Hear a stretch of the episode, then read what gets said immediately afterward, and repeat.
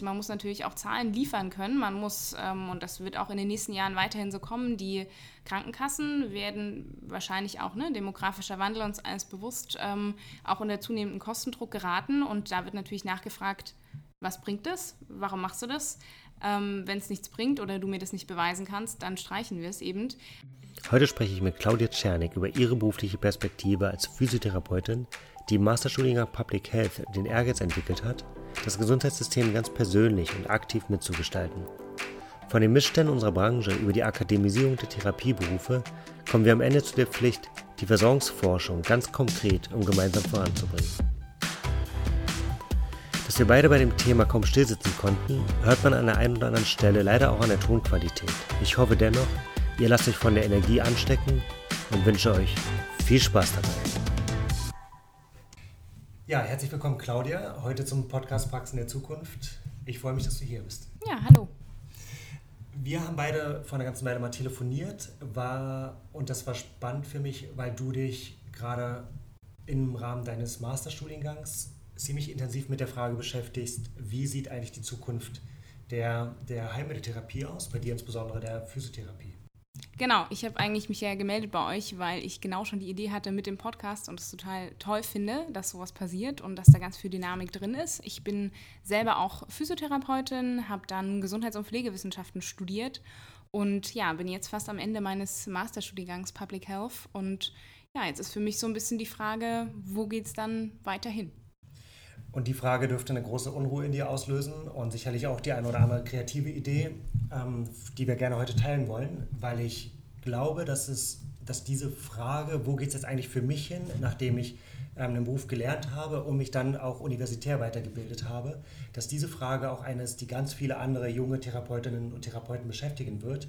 Insbesondere vor dem Hintergrund natürlich auch der Akademisierung. Wo ist eigentlich meine Nische, wo ist meine Perspektive in dem Beruf? Und da sich jetzt einiges ändert, wie kann ich jetzt auch Einfluss nehmen mit all dem, was ich weiß, auf die Heilmitteltherapie der Zukunft? Genau, das ist auch genau das, ähm, womit ich mich auch in meiner Masterarbeit gerade beschäftige. Wir haben ähm, Gesundheitsfachberufler interviewt, die auch ein Public Health Studium gemacht haben. Und die Frage ist natürlich, ähm, ja, wo verbleiben die jetzt auf dem Arbeitsmarkt? Wie können die ihre Kompetenzen einbringen? Und ich meine, ich stehe noch in den Startlöchern. Ich habe jetzt erst die Interviews transkribiert, aber mein erster Eindruck ist, okay, ähm, irgendwie gibt es da noch nicht so die Position, wo man wirklich ja, mit der Energie, die man mit der man eingestiegen ist, für den Gesundheitsfachberuf auch wirklich eintreten kann. Und das werden einige kennen. Vorneweg wäre für mich einmal interessant, wie kam es eigentlich dazu, dass du dich überhaupt für diesen Weg entschieden hast? Weil du hättest ja wahrscheinlich auch in der Physiotherapie versuchen können, ganz klassisch an der Bank dein Glück zu finden. Genau, also ich muss dazu sagen, ich habe schon in der ersten Ausbildungswoche mir ein Word-Dokument angelegt mit einer Liste, wo ich Sachen aufgeschrieben habe, die mir irgendwie komisch vorkommen oder die mich nerven oder die ich nicht verstanden habe. Da standen zum Beispiel so Sachen drauf wie, ja, dass ich nicht verstanden habe, warum manche Lehrerinnen in der Schule bei der Nachfrage, warum macht man das jetzt so, einfach gesagt haben, ja, weil es halt so ist. Und das hat in mir immer eine große Lücke hinterlassen. Ich habe schon immer gefragt, ja, warum eigentlich? Und dann ging es weiter in den Praktika, dass man ähm, nach jeder, keine Ahnung, in jedem Krankenhaus, nach jeder Schulter-OP ein Operateur eine andere Regel aufstellt, wie welches Gelenk mobilisiert werden soll. Da habe ich mich gefragt, okay, warum stellt denn jeder seine eigenen Regeln auf? Und ähm, auch dann dahingehend weiter die Frage, mit der Praxisanleitung zum Beispiel. Ich habe erfahren, in der Pflege gibt es so eine richtige Weiterbildung für Praxisanleiterinnen. Und ich dachte immer, okay, aber bei uns in der Physiotherapie gibt es das eben nicht. Und das sind so Sachen, die mich einfach bewegt haben, wo ich dann auch versucht habe, in dem ähm, ausbildungsintegrierten Bachelorstudiengang Antworten zu finden. Das war sehr wissenschaftslastig, aber der Vorteil war, ich war da, weil es ein interdisziplinärer Bachelor war, auch zusammen mit ganz vielen anderen Gesundheitsfachberufen. Und also Hebammen, Physios, Ergos, Logos, viele aus der Pflege. Und die standen teilweise vor ähnlichen Herausforderungen. Und das hat natürlich nochmal eine gemeinsame neue Energie auch geschaffen und mich dann dazu bewegt, auch im Master jetzt weiterzumachen. Ja, das ist total, total aufregend, ähm, insbesondere weil, weil in meiner Perspektive als Unternehmer, der sich ja erst seit vier Jahren wirklich mit der Heilmitteltherapie beschäftigt, ich immer wieder feststelle, dass eben viele der, der Missstände, die wir so haben im System, tatsächlich dann auch hausgemacht sind. Ne? Schulen könnten durchaus einen höheren Anspruch an sich haben und an den, an den Anspruch an die Inhalte, die sie vermitteln. Und Einrichtungen, äh, Krankenhäuser wie Praxen könnten durchaus einen höheren Anspruch an sich haben, wie sie junge Therapeuten einbinden, wie sie sie anleiten und wie sie ihnen dann auch eine, auch eine Perspektive bieten. Und wer weiß, wie viele von, von euch Studierenden, ähm, Therapeuten nicht vielleicht sogar doch ziemlich glücklich geworden wären an der Bank, wenn sie denn vernünftig angeleitet worden wären und hätten dann die, auch eine Chance gehabt, die Vorteile und diese, all diese schönen Erlebnisse, die man hat, wenn man mit Menschen zusammenarbeitet, ähm, mal zu erleben wirklich. Genau, also ich denke, Perspektive ist da genau das richtige Stichwort, wo ähm, viele, auch jetzt aus meinem persönlichen Freundes- und Umkreis, dann einfach ausgestiegen sind, weil sie eben diese offenen Fragen nicht beantwortet bekommen haben. Und das frustriert natürlich auf lange Sicht. Und ähm, ja, viele sehen dann eben die Option, dann einfach zu sagen, okay, dann ist jetzt für mich hier Schluss, weil ich auch die Perspektive nicht sehe. Ich sehe nicht, dass es in zehn Jahren anders wird. Und das frustriert. Das glaube ich sofort. Und du hast dann die Perspektive für dich ähm, ja ziemlich konkret und ziemlich schnell dann auch in einem, in einem weitergehenden Masterstudiengang gesucht, der jetzt ja auch nicht so wirklich nah an der Physiotherapie ist. Public Health äh, ist mir vom Schlagwort her bekannt, aber was genau verbirgt sich eigentlich dahinter? Also den Public Health Master, den ich jetzt konkret mache, der ist an der Berlin School of Public Health in Berlin. Das ist eine Kooperation zwischen TU, Charité und Alice Salomon Hochschule. Wir sind jetzt in dem konsekutiven Durchlauf, ähm, ja, also die zweite Kohorte erst. Den gibt es noch gar nicht so lang. Und tatsächlich ähm, ist mit dieser Kooperation eben das geschaffen, dass man die Kompetenzen oder die Inhalte Epidemiologie, Gesundheitsökonomie und auch soziale Determinanten und Gesundheitswissenschaften da wirklich unter einem Hut zusammenbringt. Und das gibt eine ja, sehr weite perspektivische Sicht auf das Gesundheitssystem und ähm, hat mir auch total viel geholfen, mich als Therapeutin darin irgendwie auch deutlich besser verorten zu können. Ja, spannend. Wie ist denn die Zusammensetzung in dem Studiengang? Also wie sehen deine Kommilitonen aus? Es sind tatsächlich äh, ziemlich viele Physiotherapeutinnen auch dabei. Also ich habe mal so, so 10 Prozent sind wir vielleicht sogar Physiotherapeutinnen. Wir sind insgesamt, ähm, ich glaube, so zwischen 60 und 70 pro Kohorte. Ähm, aber was dann natürlich auch spannend ist, ähm, dass wir ganz viele verschiedene Disziplinen da dabei haben. Also wir haben sowohl Leute, die aus der BWL, VWL kommen, als auch, ähm, ja, ähm, also ganz verschiedene Grundberufe haben, ganz verschiedene Grunderfahrungen haben, Leute, die Gesundheitsförderung studiert haben, zum Beispiel Kommunikationswissenschaftlerinnen. Und das bringt natürlich auch nochmal eine neue Energie rein, weil man da diese Gesundheitsthemen auch nochmal aus verschiedenen Blickwinkeln diskutieren kann. Mhm, interessant. Könntest du ähm, was dazu sagen, wie die anderen Berufsgruppen, die so gar nichts, also vielleicht sogar gar nichts mit dem Gesundheitswesen zu tun haben, wie die auf die Physiotherapie oder die äh, Heilmitteltherapie allgemein schauen? Mhm. Also oftmals ist es so ein bisschen so ein Unverständnis. So dieses Problem wird, oder zum Beispiel Probleme werden sofort erkannt, wie ihr müsst Schulgeld zahlen. Warum macht ihr das denn eigentlich? Also das sind so, ja, ziemlich runtergebrochen dann und dann steht man selber da und denkt sich, ja, ja, warum mache ich das eigentlich? Ähm, ja, natürlich, also viel, zum Beispiel aus ökonomischer Perspektive, ne, ähm, werden viele Sachen hinterfragt, aber eben auch jetzt von Leuten, die eben mehr aus der Wissenschaft kommen, die wollen natürlich ähm, mehr Zahlen haben und fragen dann auch, okay, ähm, ja, gibt es denn Studien dazu? Könnt ihr das beweisen? Warum macht ihr die Therapie? Warum macht ihr fünf Einheiten und nicht vier davon? Und so weiter. Also das sind auch nochmal Fragen, die dann selber generiert werden im eigenen Kopf. Warum mache ich das denn so und nicht anders? Und das finde ich hochspannend, weil wir uns so sehr mit uns selber beschäftigen und von draußen guckt man dann so ähm, allgemein drauf und ja, was bringt denn Therapie ähm, und wo steht denn, das, dass Therapie überhaupt was bringt? Jetzt hast du ja sicherlich mit dem Studiengang irgendwie eine bestimmte Perspektive verbunden. Was genau wolltest du jetzt lernen, um es dann beruflich einzusetzen oder um vielleicht sogar dann berufspolitisch ähm, einen Unterschied zu machen? Genau, also ich bin aus dem Bachelorstudium rausgegangen und ähm, habe dann einen sehr großen Einblick in diese wissenschaftliche Welt bekommen. Das wäre mir aber nicht genug, weil Wissenschaft und so wie sie ja auch momentan teilweise noch läuft, da war ich irgendwie angenervt, weil für mich ist eine Publikation nicht das Ziel der Sache, sondern für mich ist Ziel der Sache eigentlich nur von der guten Wissenschaft, dass sie auch umgesetzt werden kann. Und ich wollte sozusagen diesen Bereich hinter der Publikation, wie geht es denn weiter, wie geht es in die Umsetzung, das hat mich interessiert und ähm, ja, das habe ich in dem Master letztlich auch gefunden. Und ich weiß noch, beim Aufnahmegespräch ähm, habe ich wirklich drin gesessen und gesagt, ja, ich, ich sitze jetzt hier, weil ich gezielt nochmal Kompetenzen erwerben möchte, um eben ja, die Heilmitteltherapie auch voranzubringen. In der Masterarbeit befindest du dich jetzt? Also das heißt, du musst dich sehr bald bewerben, vielleicht steckst du schon mittendrin. Hast du das Gefühl, jetzt schon äh, deine Nische gefunden zu haben, wo du dein Gelerntes richtig einsetzen kannst? Noch nicht so richtig. Also es gibt so ein paar Wege, die sich jetzt ergeben könnten, ähm, ein paar Optionen, aber das ist eigentlich genau das, was ich auch in diesen Interviews, ähm, die ich eben im Rahmen meiner Masterarbeit gemacht habe oder gehört habe, auch ähm, widerspiegelt. Ganz viele haben nach wie vor noch dieses Suchen in sich drin und sind noch nicht wirklich da angekommen, ja, wo sie hin möchten, weil ähm, sie einfach so diese innere, diesen inneren Antreiber, ich möchte was für meinen Herkunftsberuf tun, das ist noch nicht so wirklich, da gibt es noch nicht so wirklich was. Also so an Instituten, die jetzt zum Beispiel Versorgungsforschung, nur therapeutische Versorgungsforschung machen, das ist, sieht ganz mager aus. Oder auch ähm, jetzt auf dem politischen Markt ähm, sind eigentlich wenige Therapeuten, die wirklich auch ähm, ja, was für ihre eigenen Berufe tun können. Und ähm, das ist tatsächlich eine Sache, die mich jetzt schon seit längerem begleitet und ich hoffe, dass ich da ja irgendwo unterkomme, wo ich auch wirklich meine Motivation, mit der ich gestartet bin, auch dann irgendwo zum Ende führen kann. Hm.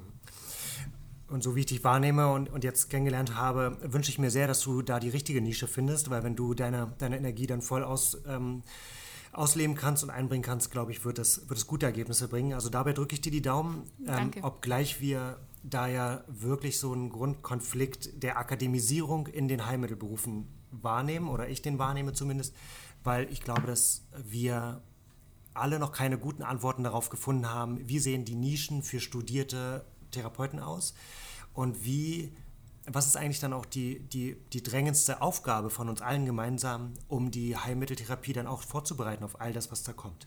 Genau, also das ist auch total mein Punkt, denn also so ein zukunftsorientiertes Studienprogramm, das ist halt nicht genug. Also es muss weitergehen, es muss auch weiter gedacht werden. Es bringt nicht, wenn wir, bringt nichts, wenn jetzt alle Therapeutinnen akademisiert werden und danach geht es aber nicht weiter, weil sie nicht mehr Kompetenz, äh, doch, sie haben mehr Kompetenzen, aber sie dürfen sie nicht sozusagen anwenden. Ähm, das finde ich ganz wichtig, dass es auch jetzt mit der aktuellen Bund-Länder-Arbeitsgruppe, die es auch gibt, ähm, die auch beim äh, Bundesministerium für Gesundheit verortet ist, dass da auch weitergedacht wird, dass da hinterfragt wird, wie soll die Zukunft aussehen und ähm, ja, da auch einfach nochmal die Frage gestellt wird, zum Beispiel nach einem Skill-Mix, also wie muss man generell alle, ähm, seien es jetzt Gesundheitsfachberufe oder auch ähm, ärztliche Berufe, ja, wie muss man die im System irgendwie unterbringen? Wo bringt man die Tätigkeiten unter, die gemacht werden müssen? Und letztlich dabei nie oder für mich immer die, das größte Ziel ist, das Wohl des Patienten, der Patientin am Ende wirklich als höchstes Gut zu sehen. Und, und da ist sicherlich das Thema Versorgungsforschung der Schlüssel. Ja, natürlich. Man muss natürlich auch Zahlen liefern können. Man muss, ähm, und das wird auch in den nächsten Jahren weiterhin so kommen, die Krankenkassen werden wahrscheinlich auch, ne, demografischer Wandel uns alles bewusst, ähm, auch unter zunehmenden Kostendruck geraten. Und da wird natürlich nachgefragt, was bringt das? Warum machst du das? Ähm, wenn es nichts bringt oder du mir das nicht beweisen kannst, dann streichen wir es eben. Auch ähm, wenn man jetzt mit der Politik in den Dialog geht, ist natürlich die Frage, ähm, ja, beweis mir doch erstmal, gib mir doch erstmal Zahlen, gib mir was an die Hand. Und da, denke ich, müssen wir als ähm, Heilmittelerbringende jetzt liefern. Da müssen wir Zahlen liefern, da müssen wir Studien liefern und da braucht es natürlich unbedingt ähm, die akademisierten Therapeutinnen auch. Zum einen, die dieses Handwerkszeug auch mitbringen, aber zum anderen braucht es natürlich auch Institutionen oder auch Geldgeber, Fördermittelgeber, ja, die das unterstützen, die das finanzieren und wo sowas auch durchgeführt werden kann.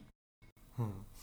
Habe ich ein spannendes Gespräch geführt mit dem Gründer und ähm, Vorsitzenden des, des Vereins ähm, Schlaganfallrings in Hamburg und Schleswig-Holstein, der, der selber betroffener Schlaganfallpatient ist und in den letzten drei Jahren ähm, ein ziemlich beeindruckendes Netzwerk aufgebaut hat und mit diesem Netzwerk für Schlaganfallpatienten wirklich die, die Versorgung in Schleswig-Holstein und Hamburg ähm, aus meiner Sicht ziemlich relevant mitgestaltet. Und er hat gesagt, dass jeder Arzt, den er trifft, der einen Schlaganfallpatienten Ergologe Physio mit einer Frequenz von ein bis zwei Mal aufschreibt, ähm, von ihm den Vorwurf bekommt, dass er sich keine Gedanken darüber gemacht hat, was für den Patienten gut ist. Und wenn ich sehe, wie das eigentlich so ziemlich jedes Rezept einen Standard in der Frequenz von ein bis zwei Behandlungen in der Woche hat, dann ähm, ist das ein Vorwurf, den wir sicherlich allen Ärzten irgendwie machen müssen, auch wenn sie eigentlich ja auch nicht besser wissen können, wie wäre denn jetzt für den Patienten, der vor mir sitzt, der perfekte Versorgungspfad. Genau, ich meine, das ist ja auch ein Punkt. Die Blanko-Verordnung wird kommen, ähm, die wird vorbereitet werden und klar, ich muss ja für mich als ähm, Therapeut, Therapeutin dann irgendwie auch rechtfertigen, warum brauche ich jetzt eben drei Sitzungen, a 20 Minuten und ähm, warum macht dasselbe vielleicht ein Kollege mit dem gleichen Outcome in zwei Sitzungen? Oder ne, also auch rechtfertigen zu können, warum schreibe ich welche Zahlen auf, wie wird das Ganze ausgestaltet. Ähm, ich denke, da kann man sehr viel auch, und das ist ja auch eine Sache, die in den ähm, Bachelorstudiengängen auch vermittelt wird, eben Studien zu lesen, auch Studien, ich meine, international ist da schon ähm, ziemlich viel passiert, was man so jetzt auch gut anwenden kann hier. Natürlich muss man immer die systemischen Bedingungen betrachten, aber Deutschland hat da extremen Nachholbedarf eben ja in dieser therapeutischen Versorgungsforschung. Wenn wir jetzt darüber sprechen, wo wir den, den, die Defizite haben, wo nimmst du Aktivitäten wahr aktuell, bei denen du dich wiederfindest mit deinem Anspruch? Also was sind so, so Player im Markt und Initiativen im Markt, mit denen du dich gerade beschäftigst, weil du das Gefühl hast, da geht es in die richtige Richtung? Hm, also ich nehme eine unglaubliche Energie jetzt auch gerade von den jungen Auszubildenden wahr. Also ich habe jetzt zum Beispiel ähm, auch schon gehört an der Wannseeschule hier in Berlin, da treffen sich jetzt schon so kleine interdisziplinäre Gruppen, die sich eben erstmal austauschen, okay, was, was läuft bei uns allen so schief, was können wir ändern. Es ist natürlich auch eine große Dynamik jetzt drin in den ganzen Gruppen, die sich rund um die Therapeutenkammer damit auseinandersetzen. Und für mich ist Therapeutenkammer jetzt vielleicht nur mehr so ein Symptom, eigentlich zu sagen, okay, ähm, wir als Therapeutinnen und Therapeuten erheben jetzt einfach mal unsere Stimme. Wir fühlen uns jetzt stark genug, die zu haben und jetzt müssen wir sie nur irgendwie an die Anwendung bringen. Die Frage ist natürlich, ne, ist Therapeutenkammer, ist das jetzt die Lösung, ja oder nein? Kann man auch wieder lange drüber diskutieren, ist sicher eine eigene Folge wert. Mhm. Ähm, genau, aber so diese, diese Stimmenerhebung ist ähm, ja, auch gerade in den Verbänden sehe ich jetzt immer mehr, auch auf Facebook, dass da so kleine Initiativen laufen, ähm, wo auch junge Therapeutinnen, Absolventen ähm, kurz vorstellen, was ist der Beruf, was hat mir das Studium gebracht. Also da ist jetzt eine große Dynamik drin und letztlich ja auch natürlich mit so Podcasts. Und ähm, ich finde, der nächste wichtige Schritt wäre, all diese Energie wirklich auch mal zu bündeln, die Leute an einen Tisch zu bringen, die Leute zusammenzubringen, um dann auch zu schauen, okay, was ist unsere große gemeinsame Gesamtvision? Wo soll es denn hingehen mit uns? Ähm, meine, vielleicht kann man auch mal so ein, so ein Zukunftsforum machen, Heilmittelerbringende. Was ist unsere Strategie? Wo kann es hingehen? Und ähm, dann auch im nächsten Schritt konkret dann Maßnahmen zu entwickeln, wie man das eben umsetzen kann. Aus der, Sicht, aus der Sicht des Unternehmers würde ich mir das total wünschen, weil ich tatsächlich selber vor der, vor der, äh, also die in der Bewertung der Ausgangssituation ähm, sehr nah bei dir bin. Aber in der Frage, wo kann ich jetzt meinen Beitrag leisten, dazu ähm, die Versorgungsforschung halt mitzuentwickeln, ähm, fehlten mir noch konkrete Anknüpfungspunkte. Was ich sehe, ist, dass wir halt für uns unternehmerisch, für alle Kolleginnen, die eben studiert haben, die dann einen Anspruch haben, irgendwie sich auch in den Bereich einzubringen, dass ich unternehmerisch ähm, Freiräume schaffen kann, um, um sich da auszuprobieren, um selber mit Assessments ähm, sich zu erproben, um, um auch herauszufinden, welche Assessments, die eigentlich zwei Stunden dauern, lassen sich vielleicht auch so vereinfachen, dass man sie dann irgendwie in einer halben Stunde dann abgearbeitet bekommt. Das sind alles Dinge, wo ich unternehmerisch ne, die Möglichkeiten sehe in der Zusammenarbeit mit Universitäten, in der Zusammenarbeit mit Verbänden, in der Zusammenarbeit auch mit Schulen nehme ich im Moment wenig, wenig Austausch wahr. Und das wäre tatsächlich etwas, was ziemlich zu begrüßen wäre, weil, weil wir alle als Praxisinhaber haben ja das, was man braucht für Studien, nämlich ähm, genug, genug äh, junge, engagierte Kolleginnen, die sich eigentlich diese Perspektive wünschen und vor allem auch genug Patienten, die man ja auch braucht, um eine ausreichend große Stichprobe dann zusammenzubekommen und tatsächlich dann auch mal verschiedene Behandlungsformen gegeneinander laufen zu lassen. Ähm, das würde mich persönlich sehr freuen und diese verschiedenen Berufsgruppen zusammenzubringen, wäre spannend. Mhm. Ich glaube, der große Treiber dahinter wären vielleicht auch die Fördermittel. Ne? Also nichts läuft ja ohne dann ausreichende Fördermittel und, und Fördermitteltöpfe. Da muss natürlich erstmal was rein in die Töpfe, aber ähm, ist natürlich auch die Frage, ja, wer ruft das denn ab? Gibt es überhaupt ähm, zum Beispiel jetzt Institutionen, die sich engagieren in der therapeutischen Versorgungsforschung? Also oftmals ähm, in der Wissenschaft erhält man ja auch so ein bisschen den Vorwurf, oh, es ist doch eigentlich Geld da, wir haben den Innovationsfonds und so weiter, schreibt doch einfach mal Anträge. Aber um Anträge zu schreiben, braucht es auch wieder Personal, braucht es Institutionen und braucht es letztlich auch schon mal so ein bisschen Startkapital. Und es braucht auch wieder schlaue Köpfe, die, die genug äh, Unruhe in sich tragen, dass sie sich mit den Förderkriterien auseinandersetzen und tatsächlich einfach mal den Weg gehen und versuchen, Fördermittel für so ein für so eine also für irgendeinen Teil der Versorgungsforschung zu erlangen. Wahrscheinlich geht es leichter, als wir denken, weil es wenige gibt, die es probieren. Äh, Finde ich einen guten Hinweis das, vielen Dank schon mal dafür. Klar, ne? ich meine, es ist natürlich so die, der eigene Antrieb, aber oftmals, ähm, ja, vom eigenen Antrieb kann man sich halt auch keine Brötchen kaufen. Hm. Deswegen verschwinden eben viele, die diesen eigenen Antrieb haben, und das habe ich jetzt auch in den Interviews ähm, für meine Masterarbeit so eigentlich feststellen können, verschwinden dann in Arbeitsplätzen, wo sie dem eben nicht komplett nachgehen können, sondern eben diesen gesicherten Arbeitsplatz da haben erstmal, da natürlich ihre Kompetenzen auch einbringen können, aber so dieses eigentliche Ziel, die eigentliche Motivation, die bleibt dann eben da oft auf der Strecke. Das glaube ich, das glaube ich sofort. Und das ist auch das, was ich beobachte. Allerdings finde ich deinen dein Hinweis zu dem Thema Fördermittel genau richtig. Äh, auch, auch wir, auch, auch ich, der ich jetzt gesagt habe, dass wir zu wenig Austausch zwischen den verschiedenen Institutionen haben ähm, habe mir schlichtweg noch nicht die Zeit genommen in den letzten Monaten, mich wirklich mal mit den Fördermitteltöpfen auseinanderzusetzen und wirklich mal den Kontakt zu suchen zu Einrichtungen.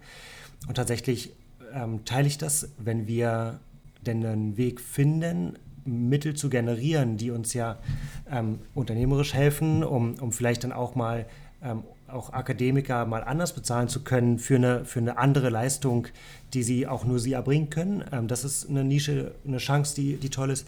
Und gleichzeitig ist auch spannend, ähm, sich dann eben als Praxis mal mit anderen Projekten auseinanderzusetzen, die eben ergänzend zu dem, was wir in der Therapie machen, einen super großen Mehrwert bieten für uns alle persönlich, aber natürlich auch für die Gesellschaft. Und den Hinweis mit den Fördermitteln, den finde ich ähm, nur richtig. Also Ausreden, muss, muss ich konstatieren, gibt es nicht, sich nicht mit dem Thema zu beschäftigen. Ähm, das ist ein Weg, den jeder gehen kann. Und da hast du mir jetzt tatsächlich schon eine andere Perspektive gegeben, wenn, wenn ihr alle aus eurem Studiengang wiederkommt mit dem Antrieb, ähm, so viel bewegen zu wollen, ähm, ist tatsächlich die Empfehlung dann damit an alle Praxisinhaber, sich mal mit der Frage zu beschäftigen, wo gibt es eigentlich Fördermitteltöpfe, wo gibt es eigentlich äh, Lehrstühle in, in meiner Nähe an Universitäten, die sich mit dem Thema Therapie beschäftigen und wie können wir als Praxen unseren Beitrag leisten für die Versorgungsforschung. Genau, und das ähm, geht ja auch damit einher, dass man dann natürlich, ähm, also es ist so, dass die akademisierten Therapeutinnen ja auf gar keinen Fall weg von der Bank wollen, aber dass man vielleicht ähm, sagt, okay, für 30 Minuten, keine Ahnung, am Tag oder so und so viele Stunden in der Woche, gebe ich dir eben andere Aufgaben. Kannst du dich jetzt zum Beispiel um diese Studie kümmern, die wir in Kooperation mit der und der Uni jetzt ähm, gemeinsam erarbeiten. Ähm, ich finde, sowas kann ja zum Beispiel auch schon stattfinden im Rahmen vom Studium. Also man kann ja da schon an die Praxen rangehen, in die ambulanten, in die stationären Bereiche, da schon Kooperationen herstellen. Und sowas kann ja dann auch münden in eine Bachelorarbeit, in eine Masterarbeit und so weiter ähm, ja, dass man da einfach gemeinsam von Anfang an dran ist, gemeinsam Zahlen entwickelt. Und ähm, das ist eben auch eine Sache, die ich ganz wichtig finde, dass man diesen Beruf des Physiotherapeuten, der Physiotherapeutin auch einfach weiterdenkt, so ein bisschen in die vertikale Richtung. Also was sind noch andere Aufgabenfelder? Was kann noch übernommen werden? Was können wir denn noch abdecken? Wie du vorhin so schön ein bisschen gesagt hast, also diese Nische weiter suchen, weiterhin gucken, okay, ähm, gibt es einfach da noch äh, Spielraum. Jetzt nicht, ne, nicht unbedingt, also natürlich auch nach oben, ne, also ähm, es soll auch Aufstiegsmöglichkeiten und Chancen geben, aber eben auch einfach vertikal. Und dann ähm, ja, hat man auch einfach nochmal neue Bereiche, die man bespielen kann. Und das bringt natürlich selber auch wieder Spaß. Und ich denke, das ist auch so ein ganz großer Faktor, ja, wo man auch dem Fachkräftemangel da entgegenwirken kann. Wenn ich natürlich eine größere Palette anbieten kann und sagen kann, okay, du kannst auch bei mir das und das und das machen, dann bin ich natürlich auch als Arbeitgeber zum Beispiel attraktiver. Und da freue ich mich total, dass du die Kurve am Ende noch genommen hast, weil das, ähm, du hast eigentlich gerade die Blaupause für jeden Praxisinhaber geschrieben oder, oder gesprochen, wie wir es schaffen können, so attraktiv zu sein für all die, die neuen Therapeuten. Also und mit neuen Therapeuten meine ich die, die eben mit, mit genau dem Anspruch jetzt aus den Ausbildungen kommen oder aus den Studiengängen kommen, nicht nur und nur setze ich in Anführungszeichen, nicht nur ähm, Therapie zu machen, sondern eben auch Therapie zu machen mit dem Anspruch, die Therapie weiterzuentwickeln. Und all das, was du gesagt hast, ähm, würde ich jetzt jedem Praxisinhaber, der sich darüber beschwert, dass er keine, keine Mitarbeiter findet, würde ich empfehlen, jetzt mal zurück zu scrollen und sich den Teil nochmal anzuhören, weil das ist die Blaupause, die wir uns alle auf die Fahne schreiben müssen, um uns einfach als Praxis auf die Zukunft auszurichten. Und wenn wir attraktiv sein wollen für, für euch alle, ähm, dann glaube ich, bleibt es nicht aus, eben all diese, diese Aufgabenfelder von Therapeuten etwas kreativer zu denken und etwas breiter und auch größer zu denken. Klar, natürlich, ähm, was jetzt so diesen Auftrag an die Praxisinhaberin ähm, gestellt. Ich sehe natürlich auch, dass da systemisch sich was verändern muss. Ne? Also auch jetzt in der momentanen Situation habe ich tatsächlich auch viele in der Praxis erlebt, die einfach ja, so voll der Arbeit stecken, dass sie überhaupt gar nicht die Möglichkeit haben. Und auch um kreativ zu sein, braucht es so ein bisschen Muße, braucht es ein bisschen Zeit. Wenn ich meinen Terminkalender knackenvoll habe, ist es natürlich schwierig. Also ich sehe diese Frage auch wirklich als eine systemische Frage, dass man da auch mehr öffnet, mehr Spielräume schafft. Gefällt mir gut. Dann packe ich am Ende aber noch Therapeuten drauf. Ähm, ich möchte euch alle auch motivieren und ermutigen, hungrig zu bleiben an der Stelle. Und ihr alle dürft euch auch nicht in der Komfortzone zu wohlfühlen, dass ähm, nur weil eure Praxis das nicht unterstützt oder, oder keine Möglichkeiten hat, euch Freiräume zu geben, um Assessments auszuprobieren oder ähnliches, ähm, nehmt das nicht als Entschuldigung, selber aktiv zu bleiben, selber hungrig zu bleiben. Und ich würde empfehlen, dass auch ihr euch mit dem Thema auseinandersetzt und möglichst konkrete Ideen entwickelt, vielleicht auch über eure, eure ähm, Professorinnen und Professoren aus dem Studiengang mit euren Kontakten zu anderen Kommilitonen, einfach ihr das Netzwerk aufbaut, das dann am Ende vielleicht einen ganz konkreten Vorschlag rausbringt für, für eine Kooperation mit einer Universität, bei der eure Chefin oder euer Chef nur noch Ja sagen muss, weil ihr es vorbereitet habt und ihr euch eure Perspektive selber geschaffen habt. Auf jeden Fall, also das kann ich nur so weitergeben. Es ist gerade einfach, ja, so ein bisschen so eine kleine Spielwiese, auf der man sich austoben kann. Und wohin es geht, das werden wir sehen, das wissen wir alle noch nicht. Und genau jetzt ist eben der Punkt, und das finde ich auch so spannend, wo man neue Ideen generieren kann. Und die können erstmal auch total schräg und aberwitzig klingen. Aber ähm, ja, ganz oft, und das hat mir auch meine Erfahrung gezeigt, ganz oft ähm, ja, finden sie dann Anklang und werden vielleicht dann doch nicht in der Form, aber in irgendeiner anderen Form realisiert. Also das kann ich euch nur mitgeben, seid kreativ, denkt euch Projekte aus, setzt euch zusammen, macht euch einen Kopf. Ähm, das kann ja auch erstmal eine ganz lockere Runde sein. Und ja, ich denke, so mittlerweile gibt es so ein paar Stellen, Anlaufpunkte, wenn man recherchiert, wo man die auch vorbringen kann. Und ich denke, ja, auch alle diese Aktionsbündnisse sind total froh, wenn sie dann nochmal neue kreative Ideen bekommen.